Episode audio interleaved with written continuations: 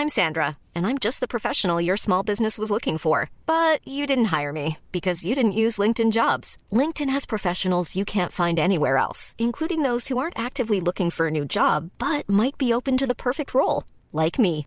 In a given month, over 70% of LinkedIn users don't visit other leading job sites. So if you're not looking on LinkedIn, you'll miss out on great candidates like Sandra. Start hiring professionals like a professional. Post your free job on linkedin.com/people today. Eu sou Mário Persona e essas são as respostas que eu dei aos que me perguntaram sobre a Bíblia. Você escreveu perguntando como evitar ser tentado e a sua pergunta veio acompanhada de links para vídeos de uma cantora no YouTube e perguntando se assistir aquilo poderia ser prejudicial a você ou não. Bom, eu não conhecia a cantora que você enviou, mas a música é famosa e a apresentação é belíssima. E, obviamente, ela utiliza bem os recursos utilizados na TV, no cinema: maquiagem, iluminação, lentes. Tudo isso transforma pessoas comuns em verdadeiros deslumbres. Portanto, não acredite em tudo que você vê no cinema ou na TV. Ah, havia um seriado antigamente, A Gata e o Rato, com o Bruce Willis, que usava diferentes lentes e quando a câmera dava um close no Bruce Willis, era lente comum. Mas quando a câmera dava um close na artista, na, na mulher, eu não lembro o nome dela, era uma lente esfumaçada nas bordas e deixava ela simplesmente deslumbrante. Ah, eu não vejo nada de errado numa canção ou apresentação assim como essa do vídeo que você enviou, porque é uma canção romântica e é algo perfeitamente natural cantar o amor. Afinal, existe um livro na, na Bíblia que é ele todo uma canção de amor, o livro de Cantares. Se este livro não estivesse na Bíblia, muitos cristãos o repudiariam pela ousadia com que ele trata o tema, inclusive do aspecto sexual do relacionamento marido-mulher. Uh, obviamente, ali não se trata de sexo ilícito, mas da relação do Senhor com sua amada, que no caso ali é Israel, representado então pela mulher. Você perguntou, considerando a opção sexual do, do compositor da canção do vídeo, eu nem imagino quem seja, uh, que é contrária à palavra de Deus, não seria errado assistir esse vídeo por essa razão? Bom, eu não conheço o compositor, de qualquer maneira, eu não me preocuparia muito em ir fundo na biografia dele uh, para saber detalhes da sua vida, das suas opções sexuais, ou seja lá o que for, porque não é isso que está sendo exposto na sua canção. A letra da música não fala nada disso. Existe uma corrente dentro das igrejas evangélicas que adora se ocupar do mal. É, se ocupar com o mal. São pastores que ganham a vida pregando contra o He-Man, os desenhos da Disney, as músicas da Xuxa e coisas do tipo. Aí eles, eles vêm dizer que se você pegar uma lente de aumento e examinar a embalagem de um DVD da Disney, você vai conseguir enxergar um detalhe que se assemelha a um órgão sexual. Ou então, se você tocar uma música da Xuxa ao contrário, vai descobrir mensagens demoníacas. Eu não sei como esses pregadores hoje tocam música ao contrário, já que a gente não usa mais disco e vitrola. Bom, se nós vivemos, se nós vivemos neste mundo e vivemos aqui de lente em punho, meu amigo, nós vamos descobrir aquilo que a Bíblia já ensina que o mundo jaz no maligno e que tudo que há no mundo não procede de Deus, mas do mundo. Entenda mundo não como planeta, Terra, mas como sistema humano de coisas, a civilização humana. Isso é o mundo. Nós devemos ser simples, como a pomba, que não anda de lupa na mão, e astutos como a serpente, que sabe muito bem identificar algo como perigoso. E é assim que deve ser. Se você enxergar que isso é uma ameaça para a sua fé, para a sua comunhão com Deus, fuja disso. Simples assim. Mas eu volto a dizer, não fique por aí preocupado em divulgar o mal, porque é isso que muitos cristãos hoje andam fazendo, até mesmo entrevistando pessoas possessas para conhecer o que o diabo tem a dizer. E é isso. Você vê nessas, nessas uh, nessas igrejas piratas, né, que são apenas uma uma versão cômica até, e se não fosse, se não fosse trágica, do que a, igreja deveria ser, do que deveria ser uma reunião de cristãos ao nome de Cristo. Você vê ali pregadores buscando ganhar dinheiro, e com isso eles trazem atrações cada vez mais horrorosas e mais emocionantes para o seu público poder continuar assistindo o programa deles na TV. Isso me lembra até aquela piada da mulher que chamou a polícia para avisar que o homem do apartamento vizinho estava se exibindo nu na janela. Aí a polícia chegou, olhou pela janela e não viu nada. Aí a mulher disse ao policial: É, mas experimenta subir na geladeira que o senhor vai ver. Uma vez um rapaz escreveu indagando como é que eu podia usar o software uh, Green Matter.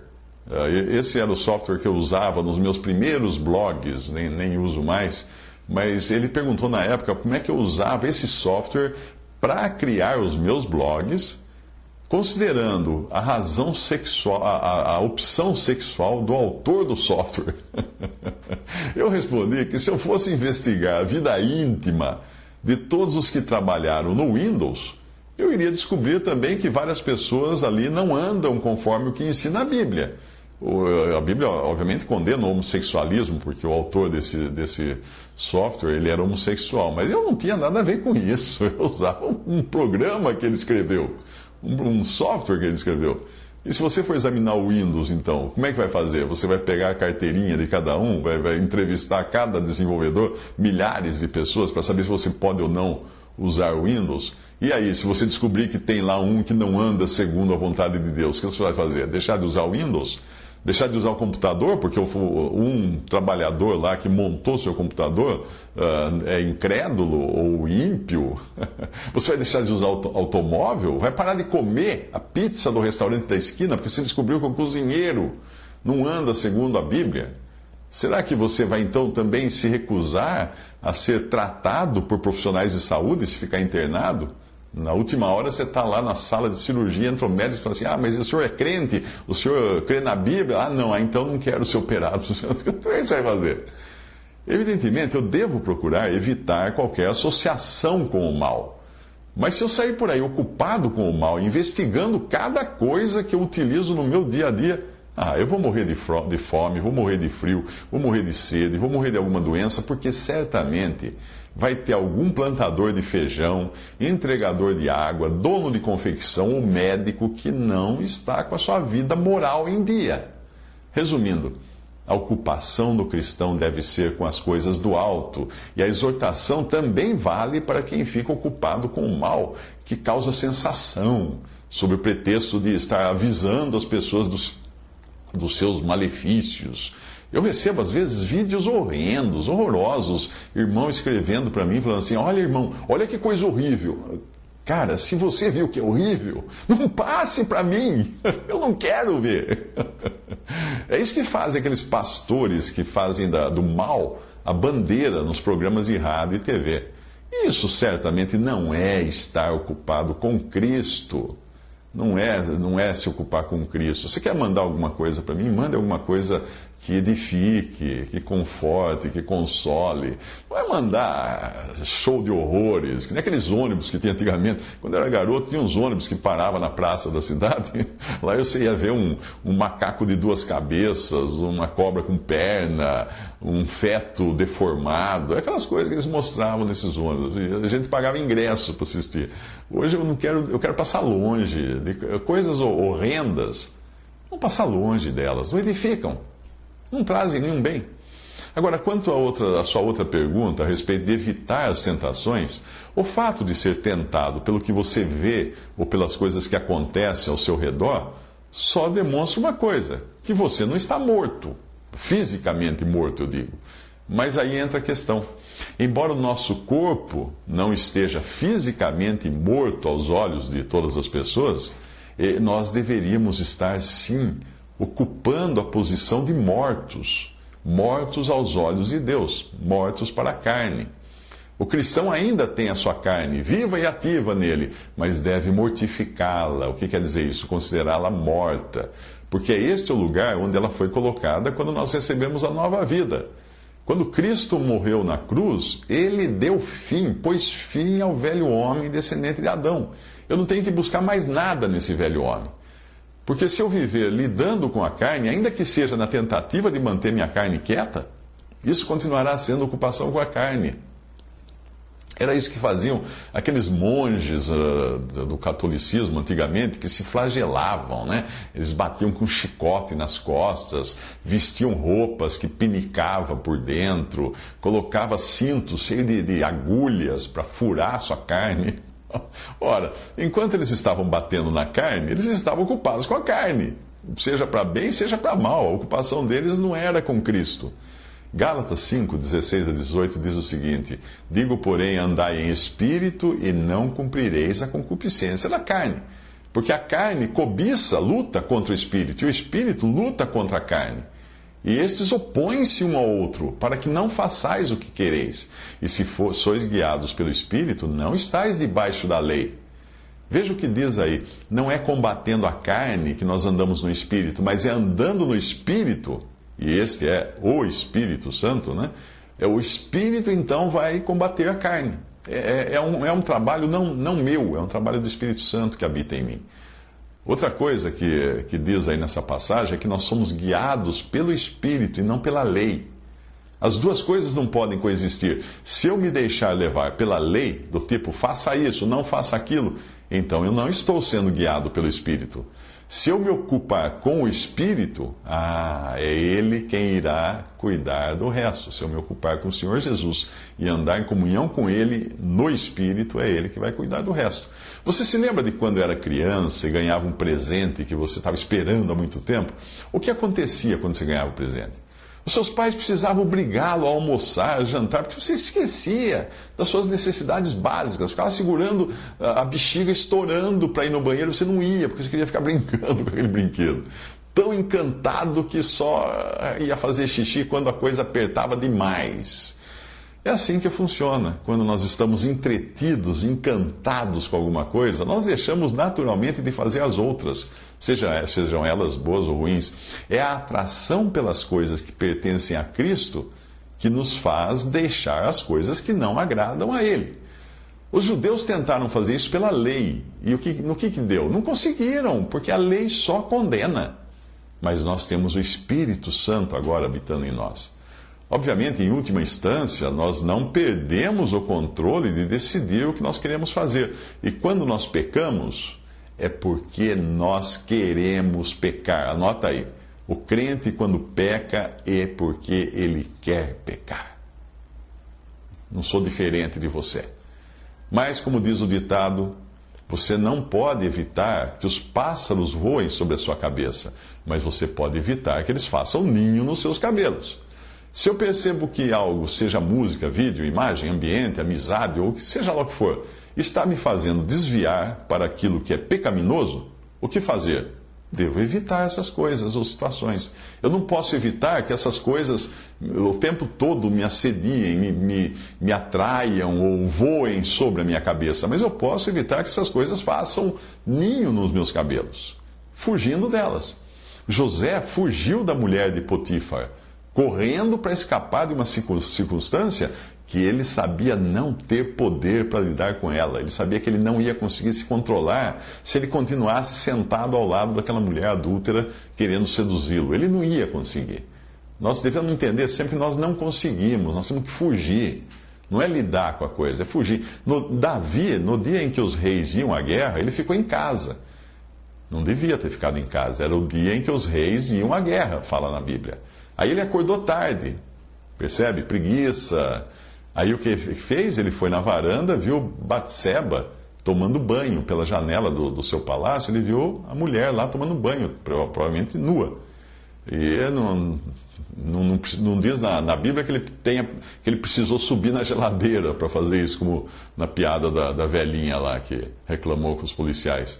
O que ele fez. Ao invés de fugir daquilo, ele mandou buscar a mulher. E deu no que deu. Se ele tivesse feito o que os reis faziam naquela época, ele não estaria em casa, ele não, não estaria acordando tarde, ele não olharia pela janela, etc, etc, etc. Percebe? Tudo começa errado no começo.